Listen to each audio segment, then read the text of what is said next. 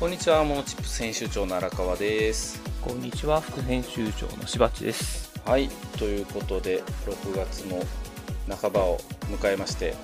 16日ですね、収録してる日はそもうう。そうそう、放送明日の予定ですけれども、もうすっかり梅雨ですよ。ジメジメジ雨ばメっかりジですねメしてますよ、本当に。ちょっもうね、えーなかなか世の中動いてきてますけれども、とえーそういえばね、昨日、はい一昨日かな、はいあ、の、穴が開いた傘を使うと雨は降ってくるのかっていう実験をしたんです けど、な何それ、何それ、どういう こと、どういうこと、どういうことですか、それ。いやいや、破れてる傘があったんで、それ使ったらやっぱ雨降ってくるかなと思って実験したんですけど、うん結論、はい振り込まなかった。ああ傘はなるほど傘の中に振り込んでくるのかっていうことはいはいはい、はいそうそう、多少の穴は関係ないということが分かりました。えどのぐらいの穴えーどのくらいって言ってもそのビニール傘でちょっと穴が開いてるぐらい朝ちょっとぐらいやったら大丈夫です23よ個はい開いてるはいほらそのあんまり穴がないというところには気にしなくてもいいのかなってことが分かりました というどうでもいい話どうでもいいわもっと梅雨チップス出さないと、ね、梅雨チップスなんかしましたか先週しばち梅雨梅雨梅雨梅雨は何にもしないですね今度クーラーの掃除をするぐらいでおクーラーの掃除えクーラーの掃除をするしたえっとしてもらうあための予約をしたあーあれえいつ以来ですかえっと1年ぶりぐらいですねえ毎年やるよ2年ぶりかな分かんないな毎年毎年やろうとは思ってますけどね業者に頼んでるんですかそうそうそうあすごいな、えー結構汚れてますよいやなんか自分で掃除機とかでバーッとフィルター掃除して終わりにしてるんですけど、はい、ああはいはいはいやっぱあの分解して業者にやってもらうとなんか汚れが出るのではい綺麗になった気がする、気がするはいえー、などこまで必要かとかわかんないですけど、んななんぼするんですかそれえ1万円ぐらいじゃないですかね1台1万円ぐらいそう3そう台やったら3万円かえー、それどうなんでしょうね効果あるんかなそうえでもなんやっかぱりあの長い間使ってないと臭いじゃないですか、まあまあねまあねそれが緩和される気がする、うーんいやーやった方がいいんだろうなんかそんな気がしますよねなはいで荒川さんは何か先週は先週ね先週ついに私椅子を頼みましたよおあのい言ってた高級椅子ですかそう高い椅子あのーやっぱどうしてもねこう自宅ワークが長くなってくると腰にくるんで、そうですねそうなんとかしないとなっていうところでまあねお客さんで椅子扱ってらっしゃるとこあるんで、みんなのこう話聞いてたらめっちゃ今売れてるらしいですね椅子。あそうなんだうん、そこそのお店もそうだしそのよくこれアーロンチェアとか聞きません有名な椅子だと聞く、アーロンチェアってこうアーロンチェ20ア万ぐらいの椅子うなんか社長とかがよく座ってるやつ、あれがね国内在庫ある品番はすぐ来るんですけどないやつとかもう3ヶ月待ちなんですってえー、3ヶ月す待ごいちみたいまああの瓶がねあの今あんま動いてないっていうのもあるけどそれに加えてあの需要がやっぱすごいでテレワークでまあね、そうですよね。まあ、でも3ヶ月後になったら状況変わってるかもしれないで すね。まあでも家で働くことは増えるでしょ多分うであの1個行った後ねその後あれ大阪南港の大塚家具まで見に行って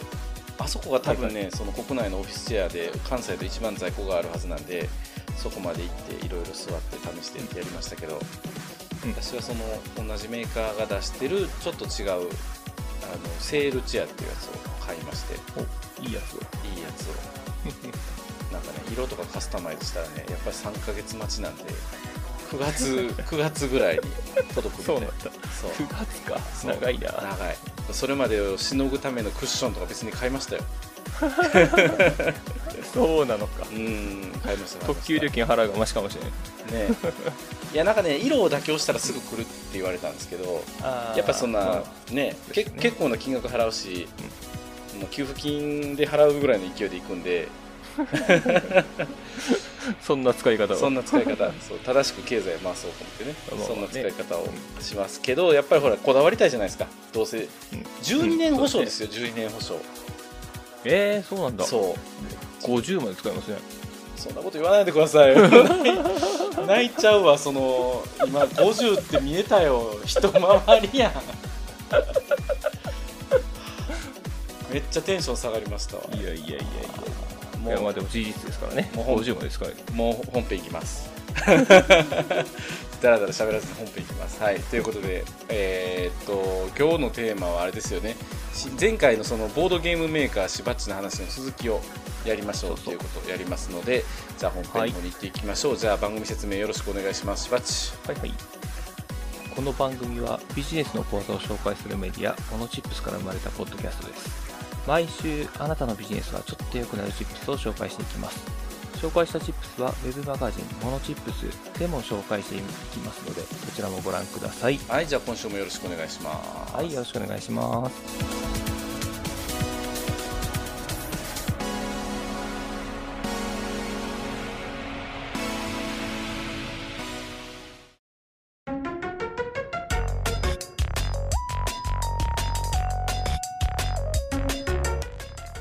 はい、というわけで今週のチップステーマは新規事業を始めるときに気をつけたい制度法律などのチップスということでお届けしたいと思います、前回はボードゲームメーカーしばっち柴原印のカードゲームを作って売ろうということでいろいろ妄想してましたはいね、妄想で盛り上がってもうあれですかちゃんと事業計画は提出しましたかどこかへ頭の中頭の中で妄想だけは膨らんでますねね、やらないとダメですよ。中田のあっちゃんもね、 あの、ゼノとか作って売ってますからね。まあねいやいろいろ言いたいことはあるけどまあ作って ますね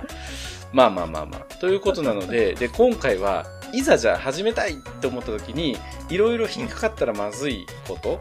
知らないうちになんか法律を犯していたとか、人に迷惑をかけていたとかならないように、あの、陥りがちな罠について、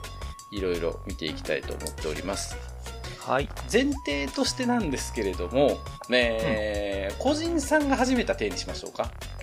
あそうですね個人さんが初めて、そうえー副業として始めるとそうですねいうぐらいの感じかなそうですね。会社でやるよりも、なんか個人とか、個人事業主の方がやったっていう体でいきましょうか。はい。まあ、本業があって、副業で始めてとかってなると、まあね、一番気にしないといけないのは、儲かったらお金どうすんのとかって話はあると思うんですけれども、はい我々そこはまあ専門家ではないので、えーっと、すごく儲かりそうになったら、早いうちに友達の税理士さんに聞いておいた方がいいですよ と。そうまあね税金は大切ですからうね、ん、そうです、そうです。税務署に入られたりしたら、うん。そうことなのであれ、税務署どうやって見てるんでしょうね。本当に。なんまあでも儲かってそうな人のところ入ってますよねそうですよね。そううん。やっぱきちっとしておいた方がいいですね。うん。それは間違いないですいねやボードゲーム売ろうぜとかって言って、こう SNS でガーンとか拡散とかしたりすると目立つから、あんまりヒットしたりするとね。うんうんだから本当に、あのー困ったら税理士さんへ、うんとりあえず無料相談でもいいのはいで行ってみたらいいんじゃないかというところは軽く、あとあとねちょっと気になるのがもう開業届も出しちゃった方がいい気がしますよねああなるほどねやるんだったら、はいはいはいはい、うんそうか開業届はすぐ出せるんですよねあれ、すぐ出せますうんね、うんうんうんそして出したら青色申告とか使えるので、はいはいはいはい結構、あのー景品に突っ込めるようになるあ。なるほどねだから個人事業の仕入れっていうこともできるってことですよねそうそうそうそう。そうかそれは結構ね試作品とかも作ったりしますからねうん、うんなんかちょっと頑張って売るぞーって気合を入れた方はとりあえず開業届を出してみるというのもいいかもしれない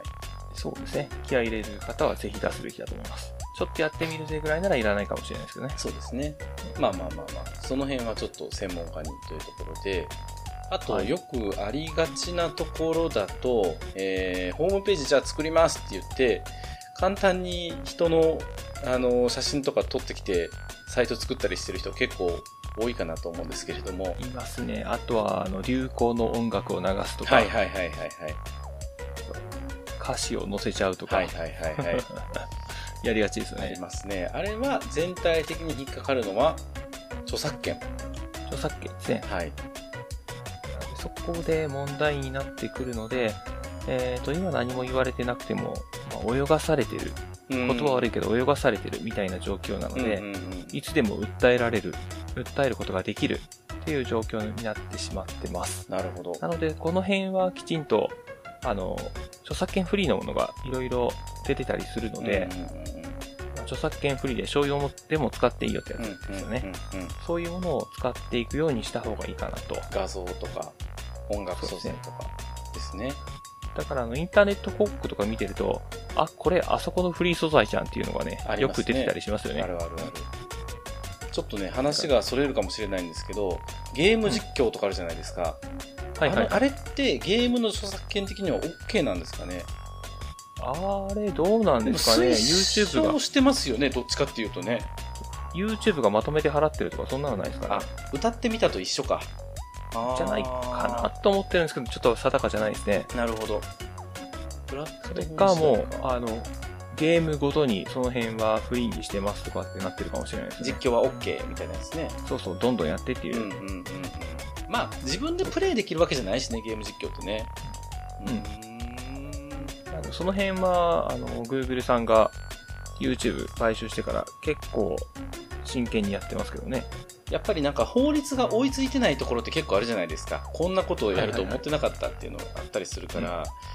まあちょっと周りをよく見るっていうのも大事かもしれないですね。この辺についてはね。そうですね。まあ日本はそれが追いつかなさすぎて、うんいろんな新しい事業ができないとかっていう話もあったりしますけそうど、ですね。なんかあとほら、イメージ写真とかとか撮ってて、なんか映り込んじゃった人とかね、あそこね。あれは肖像権ですよね。うんうんまあ、モザイクかけといた方が無難ですよね。うんうんうんうんうんまあでもそんなこと言っちゃったら何もできないとかってな,、ね、なってきがちではありますが、最近あのほらテレビのニュースとかでもあの全国版だと結構その商店街の街頭行く人とかモザイクかけますよねあれあーそうですよねあれとかも過剰じゃないかなって思いながらでも関西ローカルはかけないんですよなんか面白いな そうなんだ。強いな、関西関。西強いですよもうストロングスタイルで行ったりするんで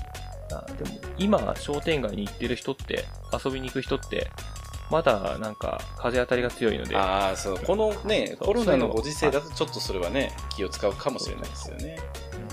なるほどなまあ本当著作権商用化のやつってやっぱり音楽も画像もいろいろあるので、まあ、その辺はググって使ってみましょうっていう話そでうですすねね。。著作権フリー、画像とうか、んうん、音楽とか、そんな感じで調べれば出てきますよね、きっそうと。ですね。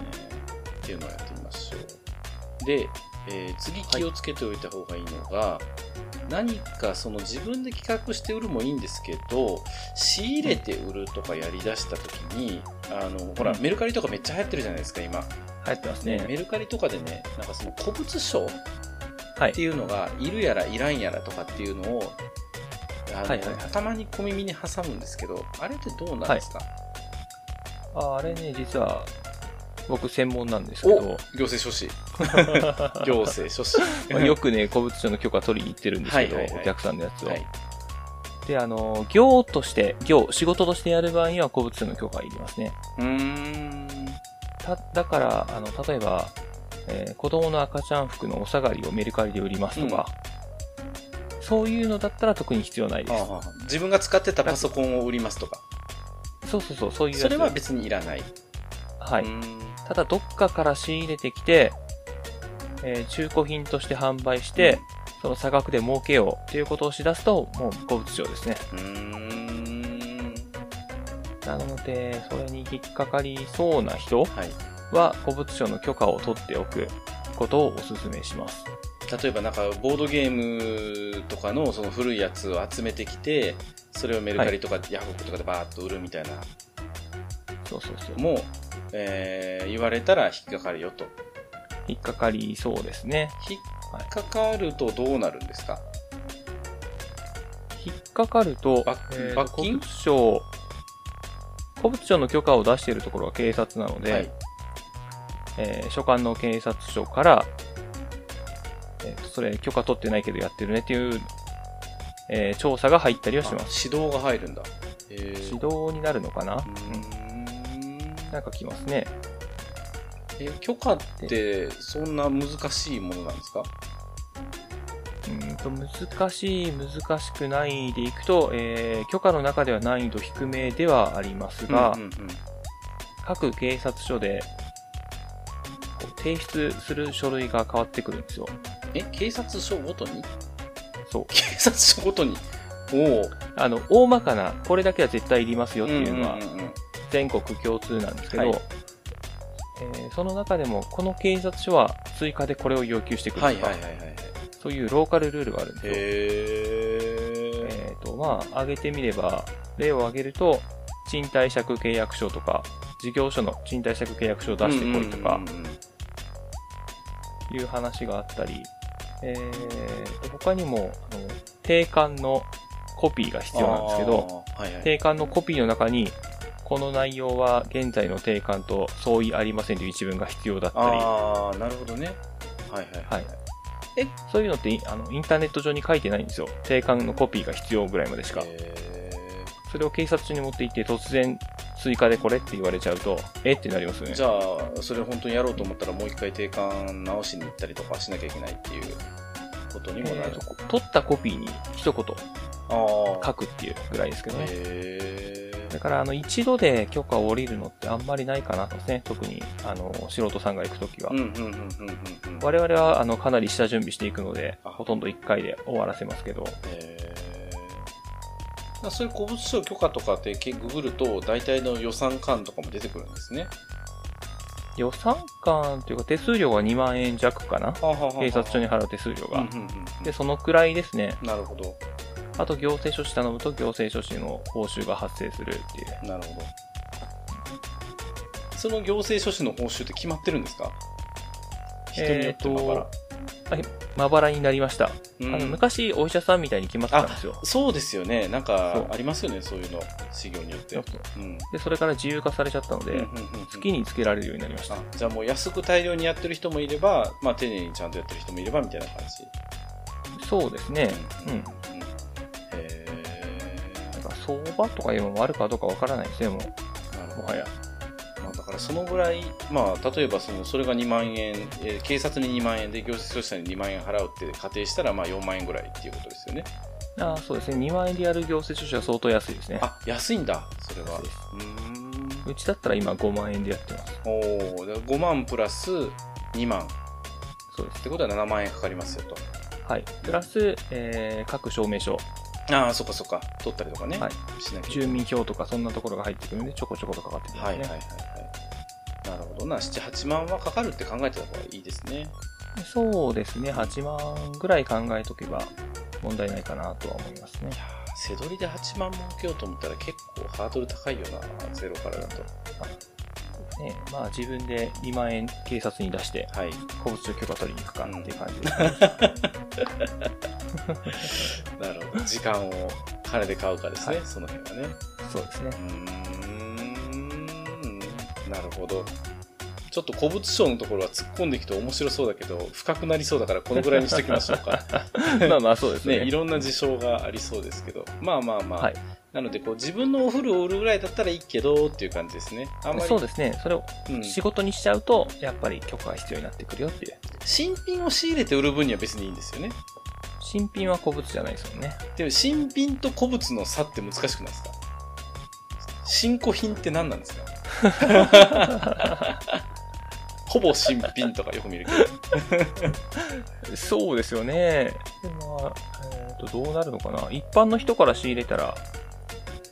ああ、でもそれでもわかんないですね。古物か新品か。うん、ちょっと、やめときましょう、この辺は。わからなくなる んで。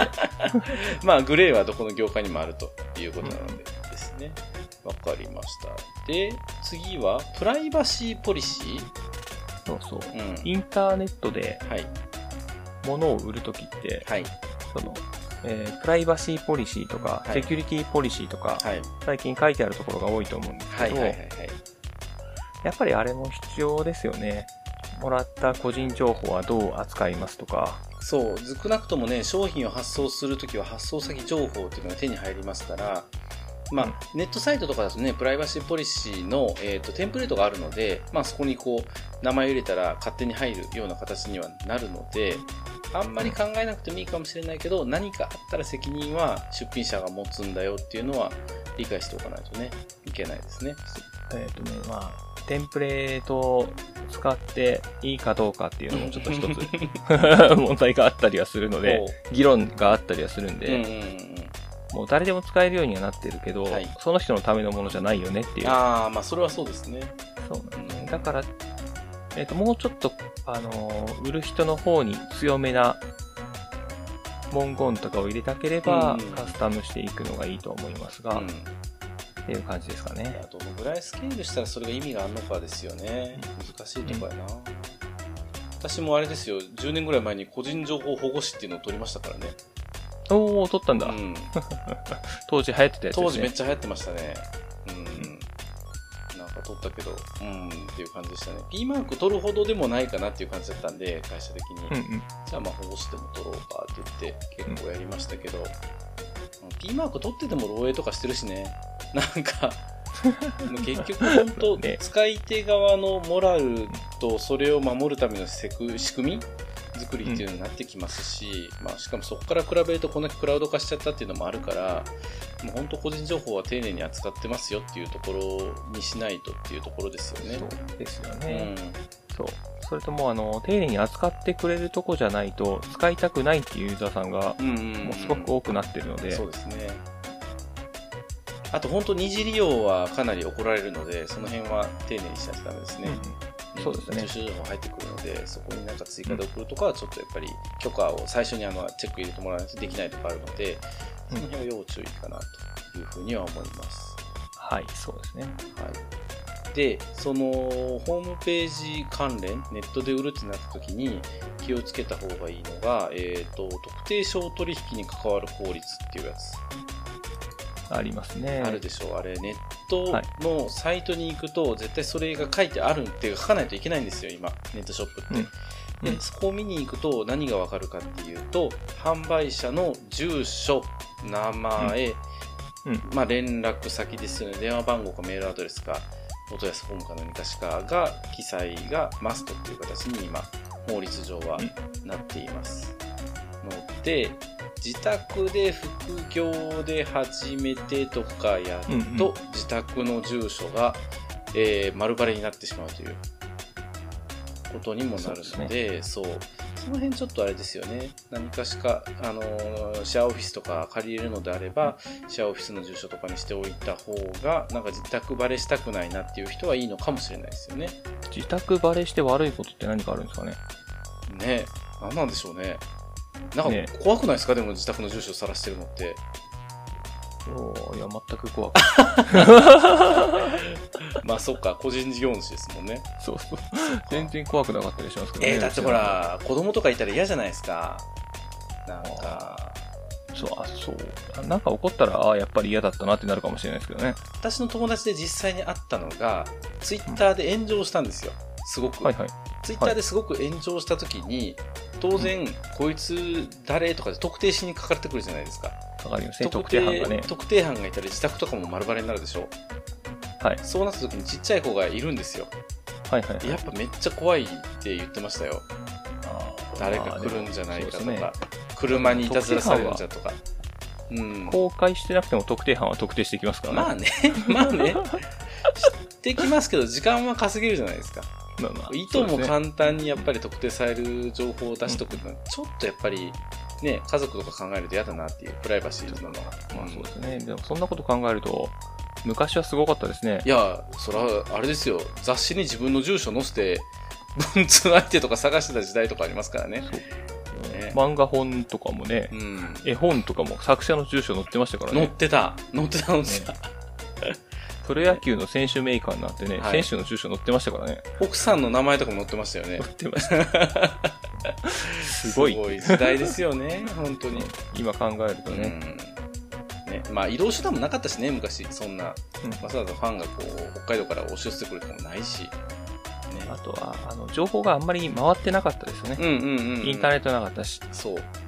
こんなにね一瞬でツイッターで突き止められるような時代になったらやっぱりちょっと情報をある程度自分でコントロールした方がいいのかなって思うので、まあ、そういう意味ではこの特定商取引に関わる法律うをん気にするがために住所をじゃあどこにしようかとかっていうのは考えた方がいいかなとはちょっと思いますね。はい。そうですね。うんであとは、えー私はこれちょっと気にするのかなと思ったのが、Amazon。はい。 Amazon で物を売りたいってなるかもしれないじゃないですか。ボードゲームちょっと売れてきたよ、あるでしょうねと。ね、モール出そうと思ったら Amazon っていう。イメージありますよね。そうそう、そんなイメージがありますね。 Amazon は攻略法がいっぱいあって、まあ、うちもね、あの、すべて上手に回ってるかって言ったらそうでもないんですけど、少なくとも、あの、Amazon で自分たちの作ったオリジナル商品を売るっていうためには、二つハードルがあって、はい一つは、えっ、と、大口出品者っていうのにならないといけないんですよ。はいはい。大口出品者っていうのは、その小口出品者じゃなくて、毎月5000円払うっていうやつ。はいはいはい。毎月 Amazon に5000円を付せすると、オリジナル商品を登録できるんですよ。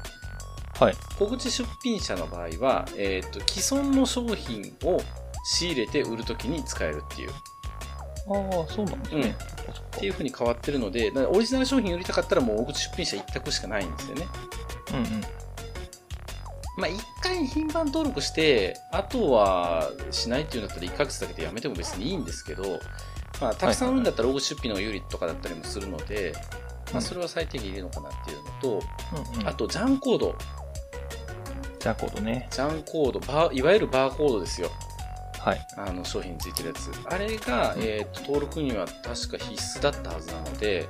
ジャンコードを取るっていう、Amazon で売りたいならジャンコードは取った方がいいかなとジャ思いまンすね、コードはどこが発行してくれるんですかえっとね商工会議所おお、商工会議所。うんなんかねでもつい一昨日ぐらいネットで検索してたら今来るなって言っててコロナなんでそうなんだ。そうなんかね発行主体がえっ、とね、GS1 ジャパンっていうところなんですよ GS1 ジャパン。そう、はいジャンコードの作成手順とかなんかそういうのがあって、ああ、出てますね。そうでしょはいはい一般財団法人流通システム開発センターっていうところ、ここがジャンコードを一括で管理してて、私が取った時は窓口は商工会議所がやってたので、商工会議所に行って、ジャンコードを取りたいんですっていう話をしたら、えーそこでこう説明を受けて、えーと、書類持って帰って、自分で書いて送ってっていうことをしてっていう感じでしたね。おーあ、そうなんだ。はいへーただ今はこれネットからでも申し込みはできるっぽいので、まあネットからやってもいいのかもしれないですね。ああ、ちょっとハードル下がってますね。ネットからできるんだ下がっってたらま。すね。で、一応区分があって、年商があってっていう感じなんですけど、まあ年商1億円未満なら16,500円で、3年とかだったかな確かこれ有効なので、まあこれもだから年間5,000円ぐらいの費用ですね。はいはいはい。です。意外となんかちっちゃくお金がね、ちょこちょこちょこちょこかかっていくっていう感じ抜。かれてます。いきますね。うんですね。でまあ、アマゾン考えないんだったら別にバーコードつけなくていいから、そうのんツイッターで集客して、オリジナルサイトで売るだけだったら、まあ別にいらないけど、うんやっぱアマゾンでしょっていうんだったら、ジャンコードは取りに行った方がいいんじゃないかなとは本当。そっかそっか。思いますね。まあ、いろいろありますね。そう。細かくやっていくと本当いろいろありますよね。うん。うん。は今回もざっとしか話してないけど、たくさん出てきましたねい。。そうなんですよ。まあ本当進めていくうちにハードルがボコボコボコ出てくるので、もうやりながら、走りながらっていう感じには、まあじゃあとりあえず今日気をつけたいところっていうのはこんな感じですね。はいそうですね。こんな感じですよね。はいこれだけ気をつければ、まあ、新規事業を始めて、インターネットで物を売って も、まあ怒大丈夫かな怒られはしないかなっていう感じです よね。そうですよね。まあ、考えることはいろいろありますが、まずはこのくらい考えてねっていう話ですよね。なまじね、目立つとね、足を引っ張ってくる人も出てくるのでね、その辺はあーそうですね。要注意というか、脇は締めていった方がいいんじゃないかなと思います。うんこういうのって、身近で友達いないんだけど、誰かに相談したいって思った時はどこに行けばいいでしょうね。えそれはモノチップスのサイト から問い合わせすりゃいいでしょ問い合わせで いやなんかほら商工会議所行ったらとかそういう話すんのかなと思ったら商工会議所はそれはそれでね、あの、意外とハードル高いと思っちゃう人が多いあのあそで、っかなんどなんこかにとっつきにくいって思われがちですからね一。般のそんな方ことっないてどこに行くんでしょうねこういう時に相談こんなことしたいんだけどって言っそうなんだろうなてでも商工会議所でいい気がするんですけどねどうなんだうろう、ん。ねこうでも会員じゃないと行きにくいとかそんなことない ですかあー別にないのかな行ったら勧誘されそうと か会員はされそうですね。勧誘はされそううんいやーでも行ってみていいんじゃないかなよろずそうあだあ、い行っていいと思いますよ。ウェルカムだと思いますそう。ですよね商工会議所的には、うんはい。地域のビジネスをっていう形ですからねうんうん行きやすいかどうかっていう、まあ、個人の感情みたいなところはうんうんうんあるかもしれませんが、だからまあここまで作ったんでとかっていう感じであの一回行ってみてもいいんじゃないかなと思います、そうですね。は。い、ということで今週のチップステーマは新規事業を始めるときに気をつけたい制度法律などのチップスについてお届けしましたありがとうございますありがとうございます。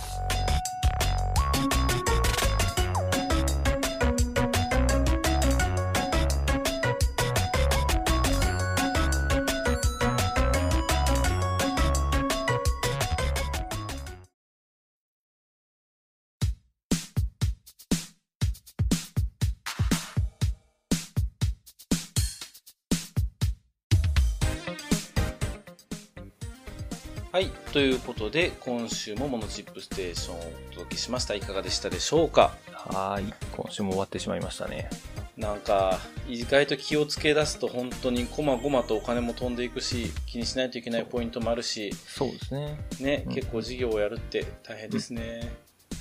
そうそう。うん、大変だけどねまあサラリーマンで働いてると考えないかもしれないけどサラリーマンはサラリーマンで中の調整とかいろいろありますからねそうですよどね。っちサもラ大リ変ーマンでは、あの、うん自分の人生を他の人に委ねてる感 じが。自分が知らないとこで決まってますからね。もうサラリーマンをディスり出すと大変ですいよやいや、ディろスっろて言わないれでますすよよ。ディスってないですよ。 そのリスクがあるよなっては思ってますけどね。まあね、うん。まあでも、給付金がね、そろそろ皆さんの手元にも入ってくるのかな ?10 万円のやつ。来る入ってきた人もいるし、えー次の放送ぐらいに入ってくる人もいるしっていう感じでいろいろ来ると思うので、自治体の仕事ぶり次第ですよね。そうですね。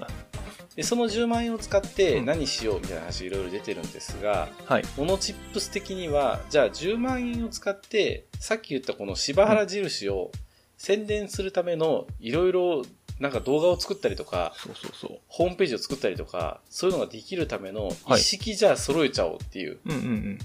のまをあちょっと企画してみたらどうかなと思ったんですけど。うん。いいですね。できるだけ低価格で、はできい。るだけ自分で、はい。そう、できるだけ低価格で、できるだけ自分で。どうしてもできないとこはお願いしてと。うん、そうですね。うん。まあ、絶対こう、なんていうのカメラとか買った方がいいのとかね。よく聞かれませんパソコンとか何買ったらいいのとかめっちゃ聞かれるんですよ。それね、難しいですよね。難しい今どこが不満を覚えてるのか分かんないし。そうあなたはどのぐらいのレベルなのっていうのもわからないしそうそうそうそう。うん用途も分かんないし。そ自分で買っても失敗するし。う ねそうわかりますよそれそうなのでまあ今回来週のテーマとしてはとりあえずこの10万円、はい10万円で、うん例えばその PR 動画を作れるぐらいまでの、えーガジェット類を揃えてみようっていうテーマでやってみたいと思います。そうまあ、ですスねマホパターンとかね、いいですねパ。ソコンとカメラパターンとかね、カメラ、ちょっといろいろね、、そうですね、カメラも重要だな。うんそう、やってみたいと思ってますので、はい。来週またこれ参考にしていただければと思います。はい、来週もお楽しみに。はい、じゃあ今週モノチップステーションをお届けしたのはモノチップス編集長の荒川とはい、副編集長のしばっちです。はいありがとうございましたあありがとうございました。また来週はいまたねー